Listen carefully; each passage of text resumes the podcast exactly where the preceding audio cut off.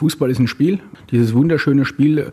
Und an diesem Abend war eigentlich bis, bis dato eine, eine, eine Stimmung, wie sie für den Fußball Werbung macht. Und dann gibt es so ein erschütterndes Ereignis, äh, das hat auf dieser Welt nichts zu suchen. Nicht nur jetzt rund um ein Fußballspiel, sondern äh, ich verabscheue Gewalt.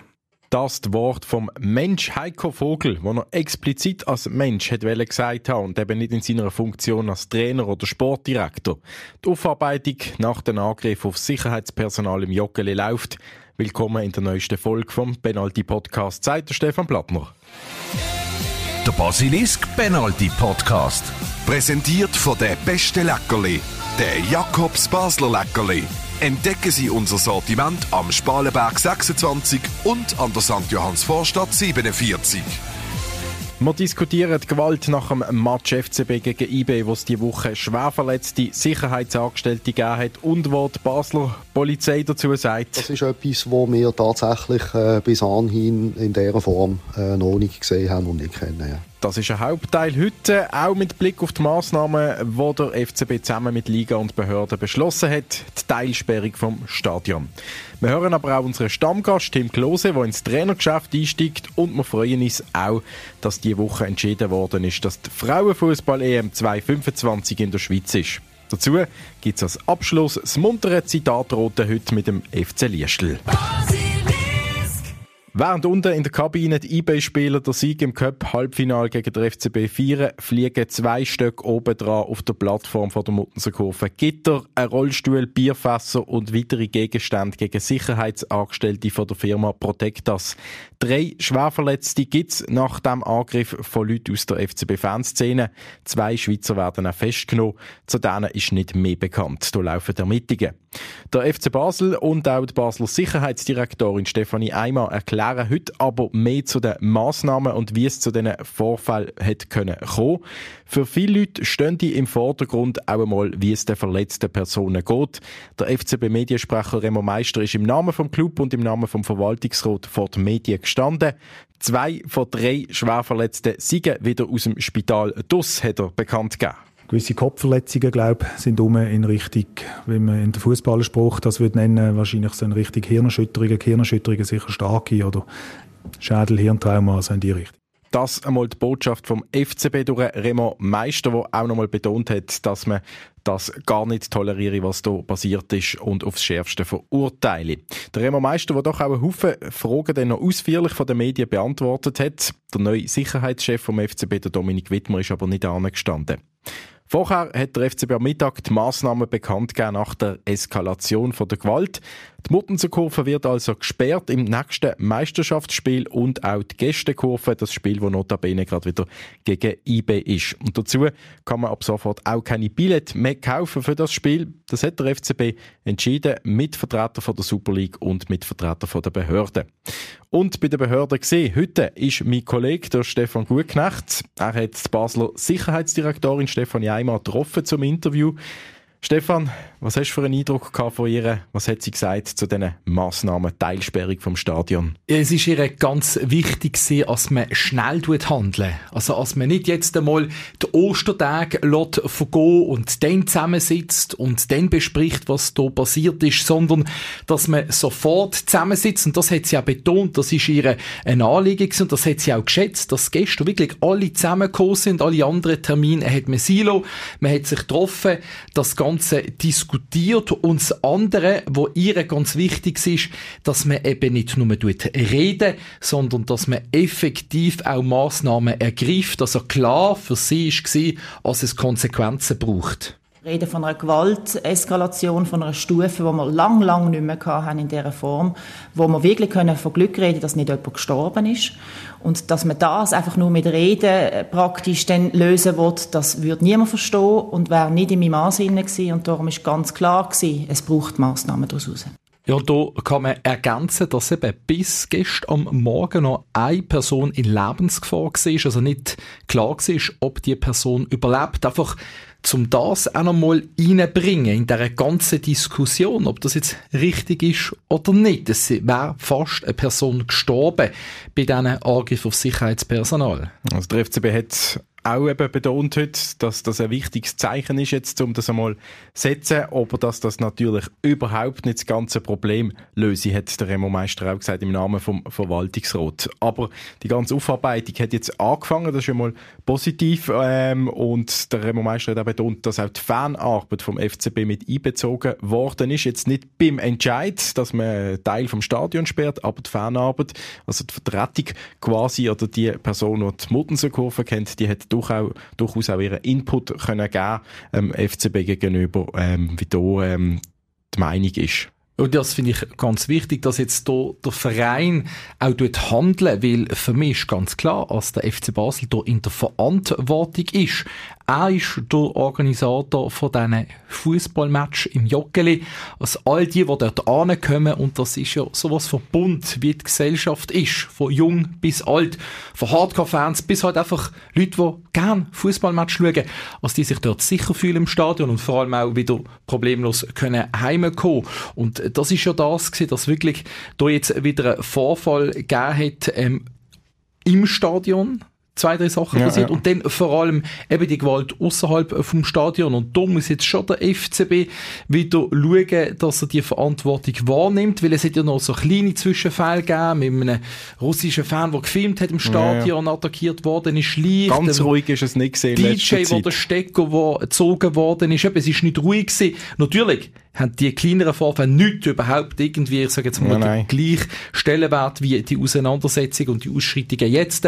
Aber es ist doch vielleicht eben ein schleichender Prozess gewesen, der zeigt, dass der FCB den Dialog mit den Fans nicht mehr so hat als der FCB. Es ist eben die Frage mit der neuen Sicherheitsabteilung, die der FCB aufgestellt hat. Ich kann mir vorstellen, dass man da einfach noch nicht so weit ist und vielleicht das Vertrauen in dem Sinne noch nicht gewonnen hat von den Fans und nachher merkt man plötzlich, äh, wenn etwas passiert, da weiß noch nicht jeder, wo jeder Hebel ist. Und vor allem, das ist schon ein interessanter Punkt, was du sagst, von wegen Sicherheitspersonal und das Ganze. Ich meine, es ist eine neue Firma einerseits ähm, involviert, Pantex ist das und ähm, es geht ja jetzt bei diesem Vorfall auch um Protectors, wo im Stadion eingegriffen hat. Und das ist ja auch nochmal eine neue Dimension, die es da gegeben hat. In der Vergangenheit ist das nicht passiert, dass man einfach im Stadion eine einzige Person rausgeholt hat, weil die jetzt unten hat.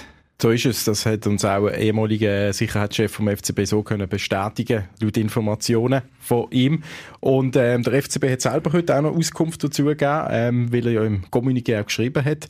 Ähm, der, der ganzen Eskalation ist eigentlich ein unverhältnismäßiger, unverhältnismäßiger Einsatz im Stadion gegen einen FCB-Fan vorausgegangen. Also dort ist ja um ein Choreo gegangen, wo Pyro gezündet worden ist und offenbar hat dort eine Mitarbeiterin Angestellte von der Protectas eingegriffen und der Fan zu sich genommen. Was genau gemacht hat, wissen wir nicht, aber der Remo Meister vom FCB hat das heute nochmal genauer erklärt so wie wir es ein bisschen mitbekommen haben, sind, es ist niemand perfekt, vor allem in so Ausnahmesituationen. Auch dort ist offenbar eben mit Pyromaterial etc. ein Stück weit eine Ausnahmesituation schon gesehen. Dann hat man das probiert zu lösen, aber ist dort vielleicht, hat dort vielleicht ein bisschen übers Ziel äh, rausgeschossen, wie es vielleicht manchmal passiert, bis an einer, bis an einer Befragung, bei einem, einer Art Zugriff oder wie man das will nennen. Und ähm, das ist zumindest so dann auch entsprechend empfunden worden oder hat man auch können, wenn man es objektiv anschaut, sagen, vielleicht hat man dort auch schon können, ähm, ein bisschen weniger intensiv reagieren Eben, das ist wahrscheinlich dann eben die Racheaktion dann drauf ab. Also der Vorfall im Stadion als Auslöser für den Vorfall dann nach dem Spiel. Ich glaube, da ist man sich einig, dass es eigentlich so mehr oder weniger gelaufen aber ist. das darf dann natürlich nicht sein. Also es gibt nichts zu rechtfertigen. die Angriffe, die passiert sind, nicht tolerierbar, weil einfach, dass wir das nochmal vergegenwärtigen, das sind Personen schwer verletzt worden und darum ist es wie ich auch finde, absolut richtig und auch wichtig gewesen, dass wir zusammensitzen und vor allem auch Konsequenzen ziehen. Das ist einfach nötig gewesen, um, man kann sagen, ein Signal setzen, ein Zeichen an die Fans, weil das geht einfach nicht. Und das und die Fans, die jetzt äh, überhaupt nichts gemacht haben, die reden von Kollektivstrafen. Ja, es gibt, es, das stimmt, es ist natürlich, werden jetzt auch solche bestraft oder können in ein Stadion gehen, nicht auf ihrem Platz, im Balkon, im Sektor D, ja ganz klar, aber wahrscheinlich wäre bei allen irgendwie möglichen Massnahmen, wäre halt irgendjemand, sage ich jetzt mal, betroffen gewesen, was eigentlich nicht direkt betrifft, der nichts gemacht hat, wo friedlich ist, absolut. Und es ist ja eben auch nicht so, dass einfach jetzt die Basler Regierung gekommen ist und gesagt hat, hey, wir machen das jetzt, äh, wir müssen den Sektor schließen oder sogar die Liga irgendwie, jetzt, das ist ja keine Sanktion von der Liga, sondern ich denke, der FCB selber hat jetzt auch gemerkt, es ist Zeit. Es ist nötig, dass da etwas passiert. Und das hat auch Stefanie einmal wieder gesagt. Es ist nicht so gewesen, dass sie auf den Vorschlag gemacht haben, äh, so ist es, sondern man ist wirklich zusammengesessen, hat lang und intensiv diskutiert und hat dann zusammen den Entscheid getroffen. Ich denke, wir haben wirklich ganz verschiedene Varianten diskutiert und haben nicht der eine hat mehr gezogen und der andere weniger, sondern ich glaube, wir sind wirklich äh, auf Augenhöhe in das Gespräch und wir haben auch eine Lösung gefunden, die nicht irgendwie ein Seilziehen war, sondern wo beide gefunden haben, das ist jetzt richtig und wichtig sagt Stefanie Eimer. Und äh, was der FCB auch noch gesagt hat dazu, zu diesen Diskussionen, die zu dem Entscheid geführt haben, das Seilziehen. Also kann man vorstellen, dass das von der Regierung auch ist, dass man ein Geisterspiel in den Raum gestellt hat. Ist jetzt nicht verbrieft, wer das in den Raum gestellt hat, aber das hat man dann können abwenden, hat der FCB betont, dass man nicht eben das ganze Stadion gerade bestraft. Und das hat Stefanie auch noch mal gesagt, man hat dann wirklich gemerkt, der Geistspiel, das wurde jetzt zu weit gehen im aktuellen Rahmen, aber man ist sich einig gewesen und ich denke, das ist wirklich auch ein starkes Zeichen, auch wenn natürlich die Konsequenzen entsprechend sind, dass jetzt Mutten zur Kurve im nächsten Meisterschaftsheimspiel leer bleibt.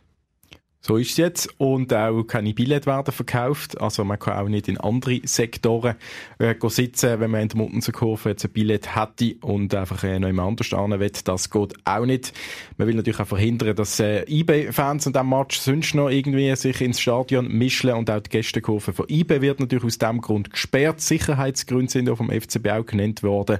Es würde keinen Sinn machen, wenn plötzlich IB-Fans rein können und die FCB-Fans nicht. Das würde, glaube nur noch mehr Unruhe stiften. Und das ist das Wichtigste, dass jetzt eben nicht mehr Unruhe kommt, glaube oder nicht noch mehr. Vor allem ist es eine brutale Eskalation von Gewalt, wo man nicht darf so hinnehmen. Sag jetzt einmal, der Club und die Behörden haben hier Konsequenzen gezogen, haben da auch für mich, wie ich es eben gesagt habe, Zeichen gesetzt.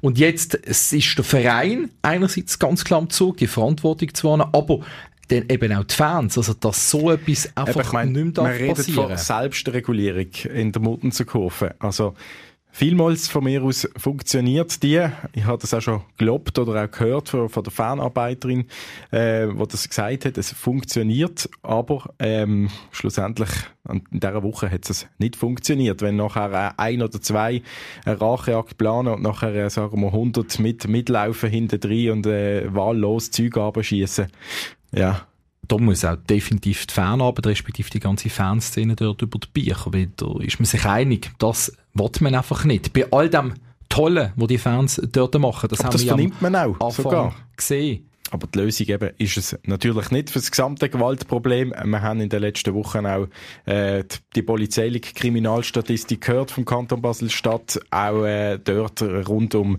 die Polizeieinsätze nehmen Gewaltdelikt in dem Sinn zu. Und ja, die Eskalation schlussendlich ist es ein Verbrechen, ein Gewaltdelikt, das jetzt auch muss aufgeklärt werden durch die Staatsanwaltschaft, durch die Polizei. Das ist am FCB auch bewusst. Der Remo Meister hat zum Schluss das auch nochmal angefügt und äh, klar Auskunft gegeben, dass das jetzt einmal ein erstes Zeichen ist. Grundsätzlich kann man sich natürlich erhoffen, dass die, was betrifft, äh, wo effektiv auch mitverantwortlich oder verantwortlich sind dafür, sich hinterfragen, ähm, dass die vielleicht zum, zum, zum Schluss kommen, dass das weit, weit, weit über das Ziel, über eine Grenze rausgegangen ist. Aber es ist schon so, und das haben wir ja geschrieben, das Problem wird nicht gelöst durch die Maßnahmen, das ist klar. The host of the Euro, Women's Euro 2025 is Switzerland. Mindestens fünf Matches gibt es im Joggeli an der Frauenfußball-EM in zwei Jahren. Wir reden über den historischen Entscheid mit der ehemaligen Nazi-Spielerin, der Danik Stein, sie, die lang Captain war von den Frauen vom FC Basel, im Ausland geschuttet hat und auch schon Trainerin war von den FCB-Frauen. Ja, Danik, was ist bei dir los gewesen, wo der Entscheid diese Woche rausgekommen ist, dass die EM in der Schweiz ist? Ja, ich äh, bin positiv überrascht. Es haben mich viele darauf angesprochen, bin aber selber gar nicht so integriert oder involviert gesehen. Dementsprechend habe ich die Nachricht auch über die Medien entnommen und habe mich natürlich dann äh, riesig gefreut für den Schweizer Frauenfußball. Der Rede ist von einem Grossanlass, der in die Region Basel kommt im Sommer 2025. Basel Politik, hat man schon gehört, gibt auch 13 Millionen Franken aus für das ganze Projekt hier als Host City. Was hast du das Gefühl, auf was kann man sich da einstellen? Wie groß wird die Frauenfußball-EM zu Basel? Ich hoffe groß und vor allem mit der finanziellen Unterstützung, äh, dass das äh, ein top organisiertes Turnier wird sein, dass wir da ganz, ganz viele neue Sachen werden sehen, dass wir viel Aufmerksamkeit können generieren und äh, dass es einfach ein riesen Hype wird und äh, tolle Euphorie hoffe ich natürlich. Das wird natürlich nicht jetzt schon spürbar sein, aber spätestens dann im 2025. Eben, da kommen die weltbesten, die europabesten äh, Mannschaften hier an, ähm, shooten, auch teilweise zu Basel eben fünf Match. Ähm, wenn du jetzt könntest auswählen welche Partie würdest du wünschen, die in Basel stattfindet? Ja, wenn ich an die letzte Finale denke, das ist Deutschland-England das ist ein riesen gewesen und äh, die zwei Nationen finde ich persönlich Weltklasse. Also das wäre natürlich schon ein Zückerli, wenn das äh, in Basel würde stattfinden. Aber am Schluss äh, finde ich alle Nationen, die sich für die Endrunde qualifiziert haben, sehr spannend. Hauptsache, die Leute sind begeistert vom, vom Sport, vom Frauenfußball, um das geht es ja und äh, dass es einfach ein tolles Event wird. Es wird jetzt immer wieder auch ein bisschen der Vergleich gezogen mit der Euro 08 von den Männern, wo auch schon eine EM in Basel war, in der Schweiz. Die Städte sind voll Fußballfans damals. An die Holländer erinnern sich alle, glaube ich, noch. Es werden da Bilder gezeigt von vollen Stadien. Oder gerade zuletzt habe ich gesehen, die Kaserne, die voll ist mit Holländern. Jetzt, äh, Danik, wenn man Frauenfußball und Männerfußball vergleicht, ist das ja immer so eine Sache. Ähm, Frauenliga in der Schweiz, da hat es selten mehr als 200 Zuschauerinnen und Zuschauer wenn man so Bilder zeigt und die Vergleich anstellt, schürt man da nicht falsche Erwartungen? Ähm, ich selber bin ja Holländerin und ich sage dir ganz ehrlich, ich kann mir das äh, sehr gut vorstellen, dass äh, viele Holländer und Holländerinnen werden kommen äh, in die Schweiz und äh, mhm. vor allem die holländische Nation werden unterstützen. Ob die Schweizer auch so, so euphorisch sind oder bereit sind, Stadien so zu füllen, das, das weiß ich nicht, das werden wir sehen. Aber ich denke, ich habe das Gefühl, die Leute sind offen, sind bereit, um so ein Match zu schauen und dann hoffentlich auch bereit, um dann auch in Zukunft den Frauenfußball in der Schweiz zu unterstützen und das ein oder andere Spiel dann in der AXA Women Super League äh, schauen. Und dann ist das, denke ich, schon mehr als die halbe Miete, wenn man die Leute einfach begeistert hat und dass die dann sagen, hey doch, wir werden auch nach der EM das ein oder andere Spiel in den Stadien schauen. Aber hast du nicht Angst vor leeren Stadien den, äh, an diesen EM-Match, wenn man sagt, im Joggeli, wo irgendwie 36'000 rein können, dass dann da äh, die Hälfte leer ist von der Sitz? Ich hoffe es nicht, aber wenn es so ist, dann, dann soll das bitte nicht äh, die Euphorie irgendwie, irgendwie dämmen, weil die Leute, die ins Stadion gehen, die werden ein tolles Spiel sehen. Ähm, die Spielerinnen werden sowieso in ihrem Element sein und das dann müssen ausblenden. Aber ich wünsche mir einfach äh, für alle Sportlerinnen und, und Trainer, Staffmitglieder, dass sie auf der unvergessliche Zeit werden haben in diesen Stadien, dass wir die hoffentlich können füllen äh, mit ganz vielen Werbeaktionen und äh, ja, da sind natürlich dann auch Verbände und Vereine gefragt in der Schweiz, dass man das ordentlich pushen äh, und das bringt natürlich nicht, wenn man das erste Woche vorher macht. Aber eben ganz ausgeschlossen ist ja nicht, dass die Stadien voll sind. Wenn man die äh, letzte äh, EM anschaut in England, da hat es ja durchaus auch einen Zuschauerrekord gegeben, ein Wembley-Stadion, das beim Final voll war. Ähm, da darf man schon auch Hoffnung haben, dass die Schweizerinnen und Schweizer sich da und auch andere, natürlich Nachbarländer, die ihn überzeugen lassen, um hier anzukommen. Absolut, absolut. Und eben, ich hoffe da natürlich auch auf Holland, wo, wo da sehr ähm, engagiert ist, wenn es um ihre Nationen geht mhm. und dass wir da irgendwie können mitziehen können. Da, da glaube ich fest dran. Und äh, ich habe das Gefühl, das kann ein riesen Fest werden. Äh, ein Grund, um wieder zusammenzukommen, ein Grund, zum, zum äh, Fußball schauen. Ähm, und ich glaube, das ist das Wichtigste, dass die Gesellschaft zusammenkommt und offen ist. Und äh, ja, hoffen wir, dass die Stadien gefüllt werden und, und wenn nicht, dann müssen wir auch mal ein Fazit ziehen, was ist es gescheitert.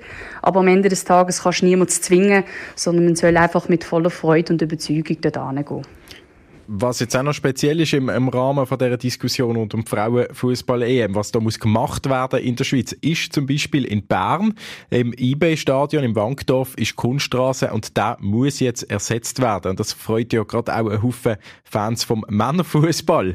Hast du das auch mitbekommen, dass jetzt aufgrund von der Frauenfußball-EM ein Männerstadion muss umgerüstet werden quasi? Wahnsinn, Wahnsinn. Ja, das habe ich mittlerweile auch mitbekommen. Ähm, ja, recht aufwendig stelle ich mir das vor, aber ähm, ja, ich bin auch eher Spielerin gewesen, die lieber auf Rasen gespielt hat. Vielleicht äh, sagt ihr nie, bei mir den Rasen geht stehen, wer weiß. Aber ähm, ja, ist aufwendig, aber der Aufwand wird sich lohnen, weil äh, es ist natürlich ein mega schönes Stadion dort. Ja, das ist ja auch ein schönes Zeichen, eben, dass der Frauenfußball ähm, da eine gewisse äh, von der UEFA her ähm, da, das Standing hat, dass man das jetzt gleich auch muss wechseln, dass man da ähm, ja das Wort kann reden und äh, wichtiger ist als der Herrenfußball in dem Moment? Ja, also sich ganz klar bekennt für die EM, dann, dann soll man auch alles dafür machen, dass das äh, top organisiert wird, dass es äh, an nichts fehlt und das sind dann die Richtlinien, wo man soll einhalten soll, wo man dann auch gerne macht. Äh, abschließend, Danik Steiner, noch die Frage, man redet von einem historischen Entscheid, dass die EM hier kommt, weil gerade die Schweiz eben noch nicht so professionell aufgestellt ist im Frauenfußball. Es hat andere Länder gehabt, die auch sich beworben haben, wo der Frauenfußball schon ein bisschen weiter ist. Jetzt kommt sie in die Schweiz. Was hast du das Gefühl, was muss gehen noch in, bis in zwei Jahren, dass der Frauenfußball auch noch eine höhere Professionalität aufweisen kann? Ja, ich denke, da gibt's noch sehr viel äh, zu machen, weil am Schluss äh, sind wir noch weit davon entfernt, zu sagen, dass wir da etabliert sind. Ähm, unbedingt mit Vereinen, die Verbände viel näher zusammenarbeiten. Es müssen qualitativ engagierte Leute im Frauenfußball arbeiten, wo, wo das gerne machen, wo vielleicht selber jahrelang im Frauenfußball als Spielerin tätig sind, weil die können die Leute begeistern, die wissen, was es heißt, ähm, ja, in der Schweizer Liga zu spielen. Und dementsprechend hoffe ich schon, dass äh, da der ein oder andere ähm, ja, näher zusammenrückt, damit das äh, weiter kann wachsen kann. Also Aushängeschilder braucht es für die EM, sagst du, bist schon angefragt worden für so eine Botschafterinnenrolle oder etwas in die Richtung oder könntest du dir das vorstellen? Äh, auf jeden Fall. Also ich bin ein Fan vom Frauenfußball. Ich werde das immer fördern, pushen, soweit ich darf und kann. Dementsprechend äh, bin ich da offen. Bin jetzt offiziell noch nicht angefragt worden. Mhm. Radio Basilik sind, sind die ersten, die mich jetzt hier für ein Interview angefragt haben.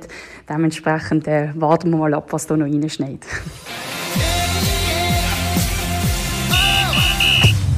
Ein neuer Trainer sucht der FC Basel immer noch seit zwei Monaten und Gerüchte gibt es immer wieder, aber irgendwie nicht handfest. Und das kann darauf hindeuten, dass es der FCB gut macht und nicht nach außen geht. Es kann aber auch darauf hindeuten, dass der FCB eben noch nie ist mit dieser Suche oder dass man vielleicht einmal wartet, wie es jetzt tatsächlich unter dem Heiko Vogel läuft bis Saisonende.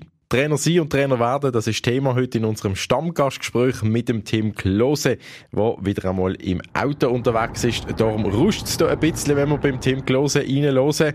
Sali Tim, gute Fahrt das erste Mal. Dankeschön vielmals, ja. Tut mir leid, dass ich nicht im Studio sein kann. Macht gar nichts, wir hören dich trotzdem gut. Und Tim, es ist ja klar, dass der Heiko Vogel bis Saisonende macht beim FCB. Und gleich fragt man sich ein bisschen, was sollte der neue FCB-Trainer mitbringen überhaupt? Jetzt hat man zuletzt gehört, Davide Ancelotti, äh, der Sohn vom Carlo Ancelotti, momentan ist ja der Assistenztrainer eben von seinem Vater bei Real Madrid. Findest du das eine gute Lösung? Ja, ist sicher eine Lösung, wo du weißt, dass er äh, ein gewisses Know-how mitbringt. Er hat jetzt selber noch keine wirkliche Trainererfahrung als Cheftrainer, aber ich glaube, äh, wenn man da auf den Vater mitnehmen kann, dann äh, spricht das sicher eine gute oder eine positive Spruch für einen. Aber was müsste der Trainer aus deiner Sicht äh, mitbringen vom FCB, äh, einen neuen, wenn es nicht der Heiko Vogel doch irgendwie noch bleibt? ich glaube, dass der neue Trainer eine gute Balance muss finden äh, zwischen den alten und den jungen Spielern, die man fördern will. Ähm, wie der Dave jetzt das auch ein bisschen gesagt hat, dass man jetzt äh, vermehrt auf die Jungen wollen, äh, setzen, dass es auch einen kleinen Umbruch gibt im Campus hinten äh, dann sieht man, dass sie dort den Plan jetzt langsam umsetzen und dass sie da immer mehr auch äh, in Richtung erste Mannschaft pushen wollen. Und ich glaube, das ist wichtig, dass man dort ein Gerüst hat an alten Spielern, wo die Struktur hebt, wenn es mal schwierig wird. Aber wenn jetzt gar, äh, Carlo, wenn ein David Angelotti kämpft, der hat ja eben noch nie eine Profimannschaft trainiert, ähm, ist das Richtige? Eben, man sieht, vorher ist Alex Frey ähm, gescheitert, der auch noch nicht so viel Profi-Erfahrung hat. Ja, das ist so. Natürlich es ist immer schwierig. Äh, man muss natürlich die Mannschaft extrem gut spüren können. Das ist, glaube ich, heutzutage sehr wichtig, so der mentale Aspekt auch als Trainer, dass man sich in die Spieler ein bisschen hineinversetzen und, und wie, ja, wie spüre ich einen Spieler, wie kann ich ihn besser machen. Und das ist natürlich etwas, was da Carlo Ancelotti sehr gut macht. Er redet viel mit seinen Spielern. Äh, wie man jetzt zum Beispiel letztes Jahr in der Champions League auch gesehen hat, wie er, wo er plötzlich mit den Spielern reden hat. Äh, ich glaube, im Halbfinale ist das gesehen. Und äh, wenn das natürlich ein Trainer dann mitbringt, das schätzen die Spieler extrem und dann hören sie auch zu. Und grundsätzlich, wie siehst du die Situation beim FCB zwei Monate nach der Entlassung vom eigentlichen Trainer, ähm, dass man da immer noch niemand Neues präsentiert hat oder auch immer gesagt, ja, es, man sei eigentlich noch nicht vor dem finalen Abschluss vom Vertrag, so wie es der Heiko Vogel auch gesagt hat zuletzt. Also er hat gesagt, man sei irgendwie auf gutem Weg, ähm, aber er hat jetzt nie etwas durchblicken lassen, dass man jetzt wirklich noch dran sei, sondern man hat wirklich den Eindruck, Heiko Vogel macht mal bis im Sommer und dann schaut man. Ich glaube, das Stillhalten von dem Ganzen, das nicht kommunizieren über den Trainer, das finde ich gut. Äh, das tut auch ein bisschen die Nervosität oder die Unruhe. Ich finde, nimmt sie weg, weil man weiß klar, dass der Heiko da ist und er macht es momentan relativ gut. Und äh, warum da unnötig äh, plötzlich äh, die Suppe versalzen, finde ich, find ich eine blöde Idee. Tim Klose, du hast vorher angesprochen, eben, was der neue Trainer sollte mitbringen äh, aus deiner Sicht, dass er eben auch schaut, was man für Junge hat, junge, alte Balance und du hast auch den Nachwuchscampus angesprochen. Und äh, wenn man das darf sagen, auch der Tim Klose, du selber bist auf dem Nachwuchscampus bald einmal tätig. Also du kannst selber mithelfen, dass da wieder etwas nachkommt äh, aus, der, äh, aus dem Joggeli, aus der Sportanlage von den Jungen. ja, momentan äh, hat mir der FCB erlaubt, dass ich meine A-Lizenz weiter darf, äh, machen hier in der Schweiz äh, und darf hier der U13 mithelfen. Ähm, auch eben meine, meine Ideen und, und also meine Erfahrungen ein mit einbringen mit dem Trainerteam und das ist mega toll. Sie haben mich super aufgenommen, es ist ein sehr angenehmes Klima sowieso dort hinten. Es sind viele Spieler, die ich natürlich von früher noch schon kenne, äh, die jetzt Trainer sind und das macht es natürlich sehr angenehm und das ist auch unser Ziel hinten natürlich, so was ich rausgehört habe, dass es jetzt vermehrt Spieler äh, müssen schaffen, der nächste Sprung. Und, und das ist etwas Tolles, die Aufgabe. Also das ist ja das ist eine Herausforderung und ich glaube, mit dem will man sich ja auseinandersetzen, wenn man Profi selber gesehen ist. Also für dich ist ganz klar, äh, in Zukunft, wenn es nicht mehr wird, falls es nicht mehr wird, mit nochmal einem Engagement als Profi irgendwo, dann äh, willst du den Trainerweg verfolgen? Nein, klar ist es noch nicht. Das, das würde ich jetzt noch nicht so in Stein meißeln, aber es ist natürlich etwas, was mich extrem Wunder nimmt. Wie kann ich junge Spieler oder wie kann ich junge Menschen so motivieren, dass sie den nächsten Sprung schaffen? Weil das ist etwas, was für mich auch immer speziell war, weil ich nicht den normalen Weg gemacht habe als Profi. Und darum ist das natürlich toll, wenn man diese Erfahrungen weitergeben kann und wenn man dann sieht, dass Spieler auch den nächsten Sprung machen. Eben, wo stehst du genau in der Trainerausbildung? Du hast gesagt, A-Diplom, ähm, was fehlt dir noch, damit du neuen FCB-Trainer werden im Sommer? ja, da fehlt mir, also das A-Diplom muss ich zuerst mal machen. Äh, wie gesagt, das mache ich in England momentan noch fertig. Ich habe das letztes Jahr dort angefangen. Und dann gibt es natürlich noch äh, die UEFA Pro äh, wo die dann äh, qualifiziert für, für alle Mannschaften sozusagen. Und das geht sicher auch noch mal ein Jahr oder eineinhalb, glaube ich. Wie schwer ist die Trainerlizenz zu machen? Die, also die Lizenzen allgemein, der Weg für dich jetzt, ähm, du als Ex-Profi, ist das alles kein Problem? Schüttelst du das aus dem Ärmel, weil du eh alles weißt?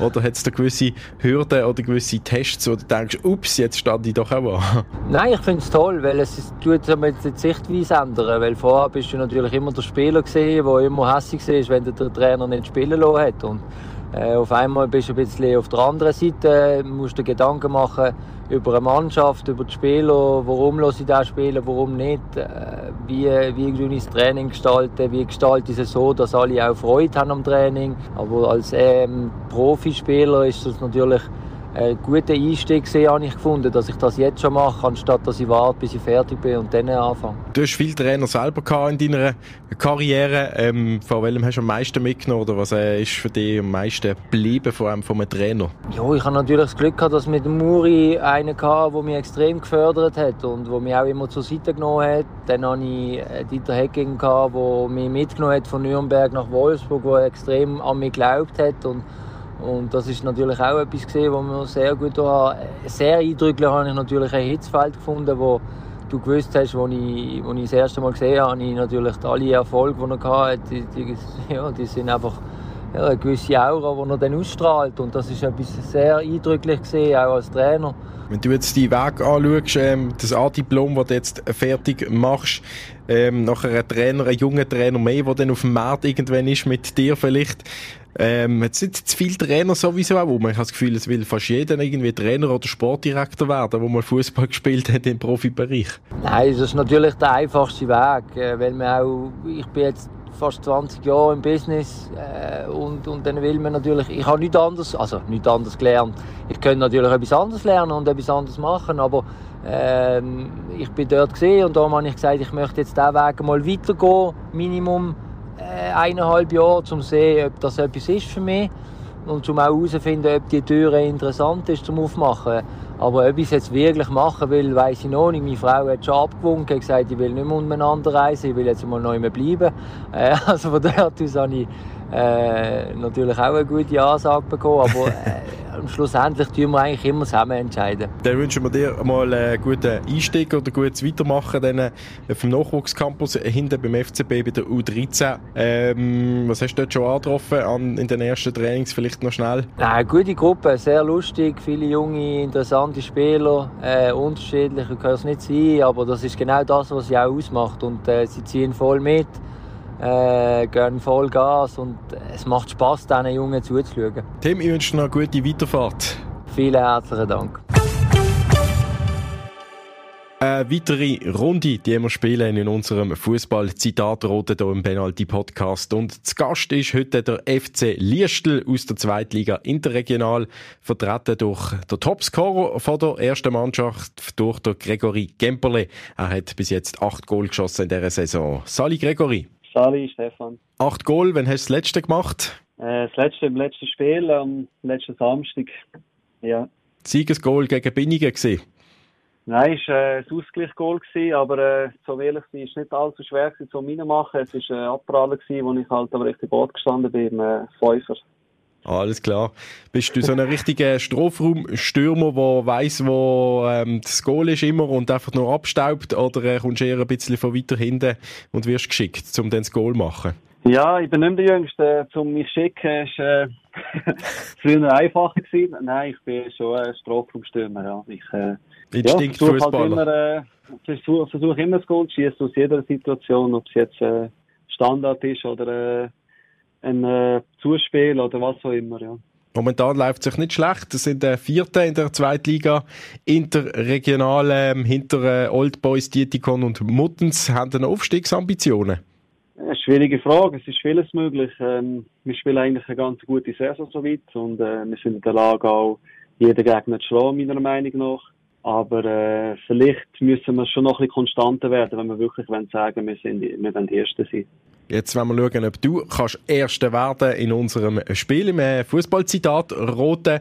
Ähm, Erster momentan der FC Münchenstein und der FC Bubendorf mit je drei Punkten. Und der Preis auch für euch, den ihr würdet gewinnen Ende Saison, ist ein grosser Sack Leckerli, gesponsert von unserem Sendungssponsor von der Jakobs Basler Leckerli. Gregory, ich würde sagen, wir legen los mit dem ersten Zitat. Du bist bereit, okay. Ja, ja, bin bereit. Nach dem Spiel ist vor dem Spiel.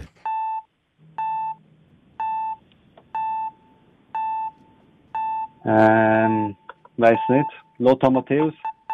Ist ein Deutscher gesehen, das ist mal korrekt, die Fährte, aber es ist der Sepp Herberger gesehen, der deutsche Nationaltrainer und Weltmeister vom 54 vom Wunder von Bern, der das gesagt hat. Also, Fährte stimmt, ähm, wir legen gerade weiter, wir machen gerade weiter äh, mit der nächsten Zitat. Die nächste Patrone muss sitzen.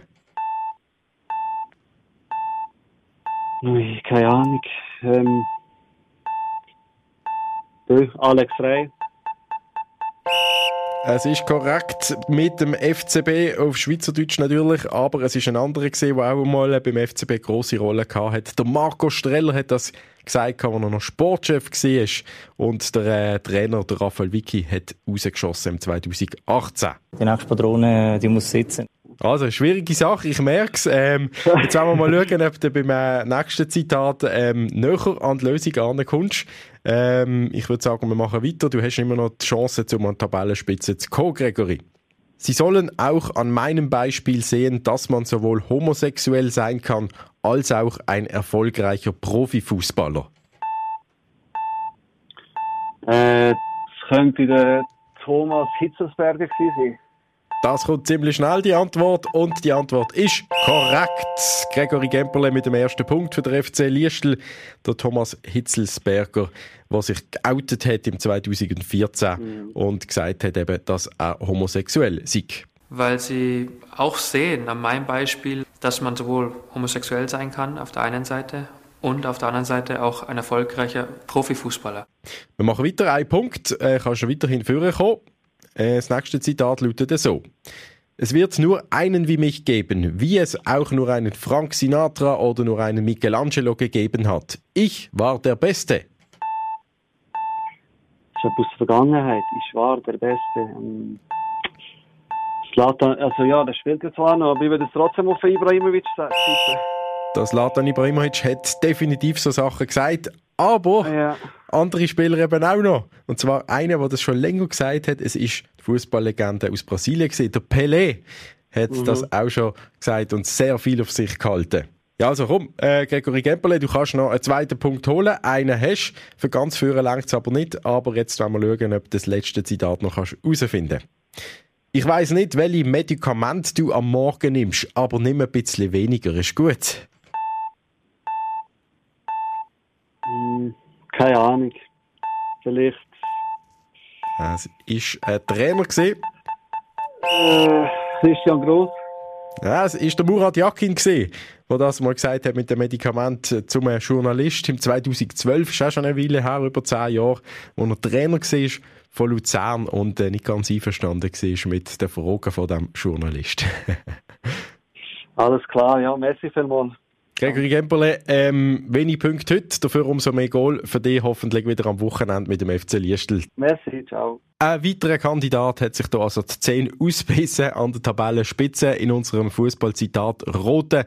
Tabellenspitze nach wie vor der FC Münchenstein und der FC Bubendorf, jeweils mit drei Punkten.